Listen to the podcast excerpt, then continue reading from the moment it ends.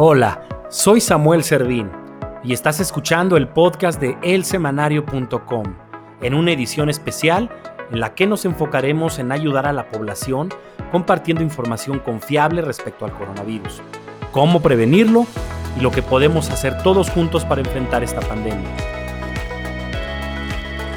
Hoy nos acompaña el destacado psiquiatra Edilberto Peña de León, quien es experto en depresión, salud mental y cuenta con más de 10 años de experiencia en diversas instituciones de prestigio. Se formó como psiquiatra en la Universidad La Salle y después como neuropsiquiatra en la Universidad Nacional Autónoma de México. También cuenta con una maestría en ciencias médicas y es director de CISNE. Vemos que ya estás pues dando tus eh, servicios profesionales como médico a través de la telemedicina, ya estás atendiendo como buen pionero que eres de las redes sociales y del Internet, algunos de tus pacientes por esa vía, ¿es así?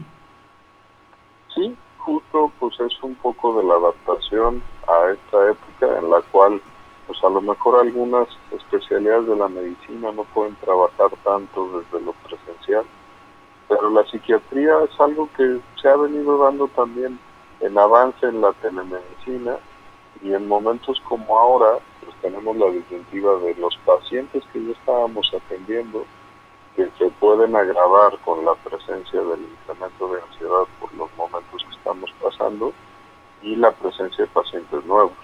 Así es, por eso iba a la, a la pregunta principal de esta entrevista. ¿Cuáles son los efectos de esta pandemia como la que estamos atravesando, el COVID-19, y especialmente derivado del aislamiento social y el miedo que producen en la población para la salud mental en general? ¿Cómo lo estás viendo tú?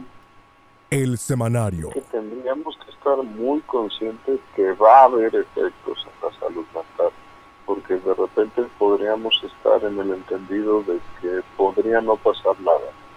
Y es un fenómeno ya completamente estudiado de otros eh, historiales de aislamiento social en la historia de la humanidad donde se han visto pues estos cambios, ¿no? Las gentes empiezan a estar más irritables, empieza a haber ansiedad por la incertidumbre de qué va a pasar, de que si esto tiene fecha de caducidad, cuándo va a pasar, qué vendrá después de lo que estoy viviendo ahora.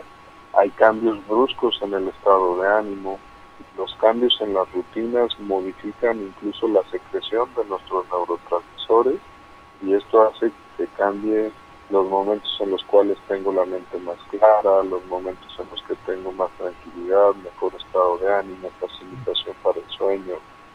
Eh, y también los montos de ansiedad exagerados se pueden manejar a veces dependiendo de nuestros mecanismos de defensa en el, en el mundo consciente, pero cuando no es así, uno de los mecanismos que tenemos es en somatizar y se van a incrementar también los síntomas físicos como reflejo de síntomas psicológicos. Entonces, en, resumen, hay que estar muy pendiente de que seguro tendremos efectos en la salud mental por, toda esta crisis.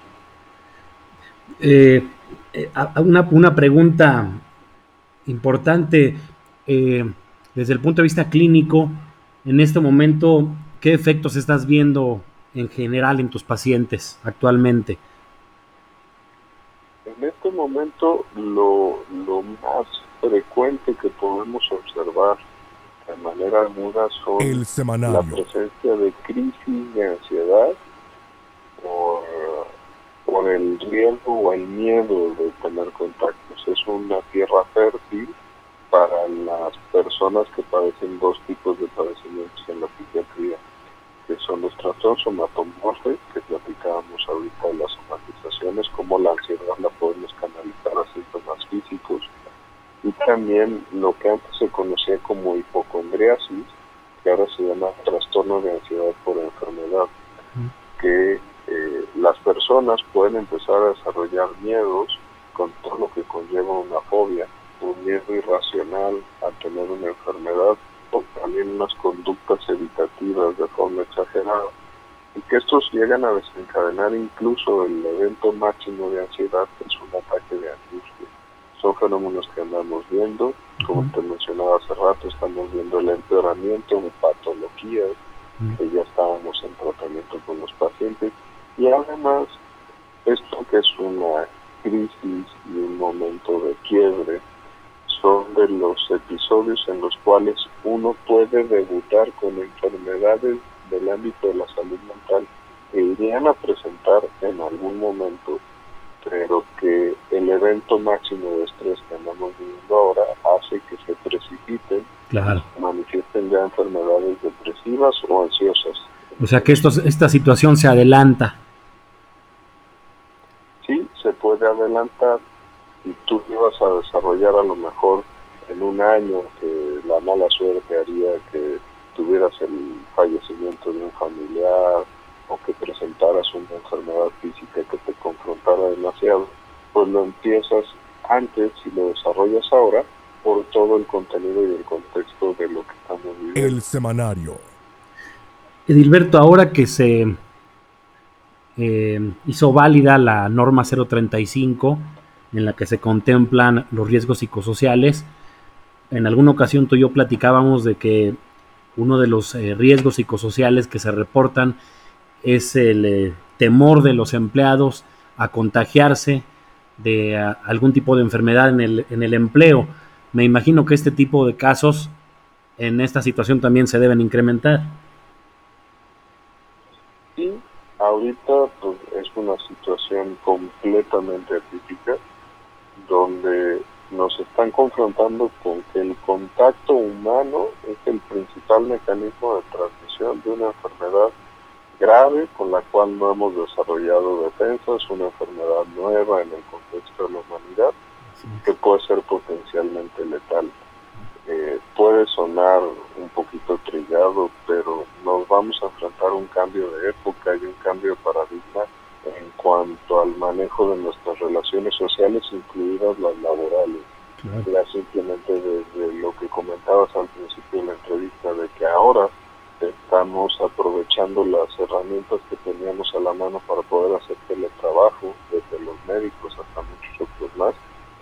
Pues ahora el teletrabajo podrá hacerse como cierta costumbre y también vamos a tener que modificar las reglas de etiqueta para poder estar en un ambiente laboral. Y esto nos va a llevar a poder disminuir estos miedos que en un cachito son eh, irracionales y en el resto están fundamentados en la realidad. Así es, así es. Así es. Eh, desde tu punto de vista, Edilberto, ¿qué podemos hacer la sociedad civil? Eh, ahora, digo, en esta conversación hablamos y, te entrevistamos en carácter de profesional en la materia, pero digamos desligándonos de, que somos profesionales, ¿qué podemos hacer todos juntos como sociedad civil en México? Eh, desde luego yo sé que esta es una pregunta, este, pues la pregunta del millón de dólares, pero me gustaría mucho saber tu opinión, ¿qué podemos hacer la sociedad civil en general para enfrentar eh, este problema? hay que ser bien claros como sociedad. Yo, yo sí tendré unos comentarios bien específicos a esto, ¿no? Es estos momentos en los cuales los técnicos y los expertos están llevando la voz cantante.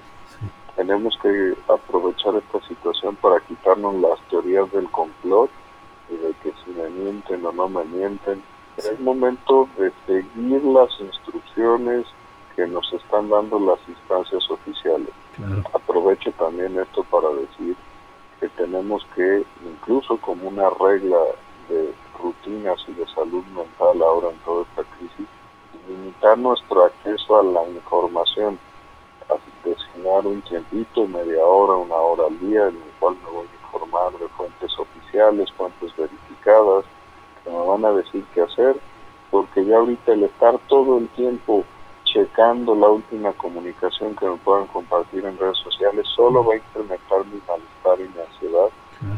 Cosas nuevas o inventos eh, que cambien de forma excepcional el curso de las cosas no van a pasar. Lo que ya teníamos que saber del virus ya lo sabemos.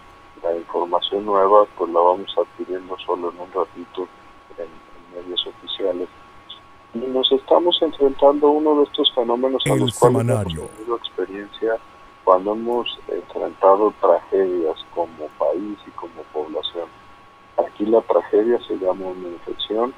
Los verdaderos héroes de todo esto son los profesionales de la salud. Es la gente que está en primera línea en los hospitales, que están con aislamiento, como tienen contacto con casos sospechosos, están con aislamiento hacia sus propias familias.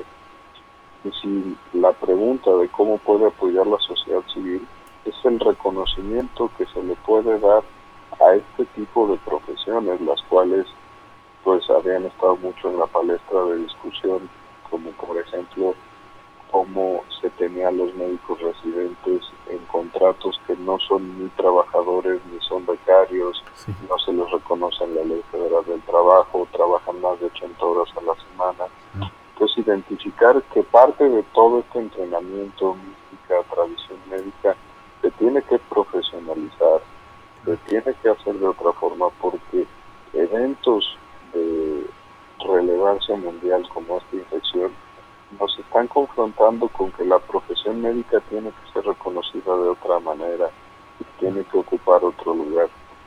Esa sería otra de las condiciones. Y nos va a ayudar a algunos otros escenarios, como mencionaba yo hace un rato, la nueva dinámica de contacto social, sano aislamiento y sana distancia no solo va a durar unas pocas semanas, esto va a durar más o menos después de un año, un año y cachito, nos va a obligar a aprender a manejar nuestro estatus de, posible contagiado por haber tenido un contacto cercano con alguien que tiene la enfermedad o que después se le diagnosticó. Y también a aprender a manejar el personas que tenemos contagiadas y que tenemos cerca o que las tenemos en casa y tenemos que darles un manejo diferente. Pues como sociedad civil nos va a confrontar con las herramientas que tenemos para podernos manejar en situaciones de crisis, pero ahora una crisis continuada. Pero a lo mejor nos hemos enfrentado a eventos muy agudos de crisis, como la respuesta en una semana ante un sismo, donde tenemos cada minuto cuenta, y hay que mover escombros para salvar la vida. Pero aquí es una crisis continuada, es un evento estresante de carácter crónico, incierto, donde nos va a obligar a crecer, evolucionar, a madurar como sociedad, a fijarnos en cosas verdaderamente importantes, a dejar de andar perdiendo tiempo en algunas tonterías que solo nos distraían de cosas mucho más relevantes. Como la vida misma. sí, a replantearnos objetivos y metas a largo plazo, donde eh, como seres humanos nos estamos eh, cuestionando cosas muy inmediatistas y ahora tenemos que modificar estos patrones para vivir de otra manera para poder obtener nuestros objetivos. Pues el cambio de época y el cambio de, de tiempo en el pensamiento humano, probablemente en el pensamiento filosófico, el cambio de época que tendremos con la segura crisis económica que vendrá después de esto, la modificación en los empleos, en la manera de socializar, va, va a exigir que todos tengamos unas capacidades de adaptación fuera de, fuera de lo común, que van a ser extraordinarias, que sí se van a lograr, cada quien lo irá haciendo a su tiempo, pero va a ser algo absolutamente diferente. Así es, nos estamos enfrentando a un cambio de cultura y a comprender que esto eh, tendrá una periodicidad, será pasajero, pero no, no, no sucederá rápidamente y tenemos que cambiar completamente nuestros hábitos y en general, como bien dices, nuestra cultura. Eh, Edilberto, yo sé que de este asunto tendremos que hablar mucho tiempo, son muchas horas de discusión y de plática y de debate continuo para que pues podamos por lo menos a, producir los indicios o los inicios para, para ese cambio cultural. Yo te aprecio mucho que aceptes esta entrevista, te seguiré llamando frecuentemente, te mando un abrazo y, bueno, pues esperamos poderte tener muy pronto aquí nuevamente. Muchas gracias. Estamos a, estamos a la orden, Samuel, y pues vamos a trabajar en todo esto que comenzamos. Te agradezco. Un abrazo.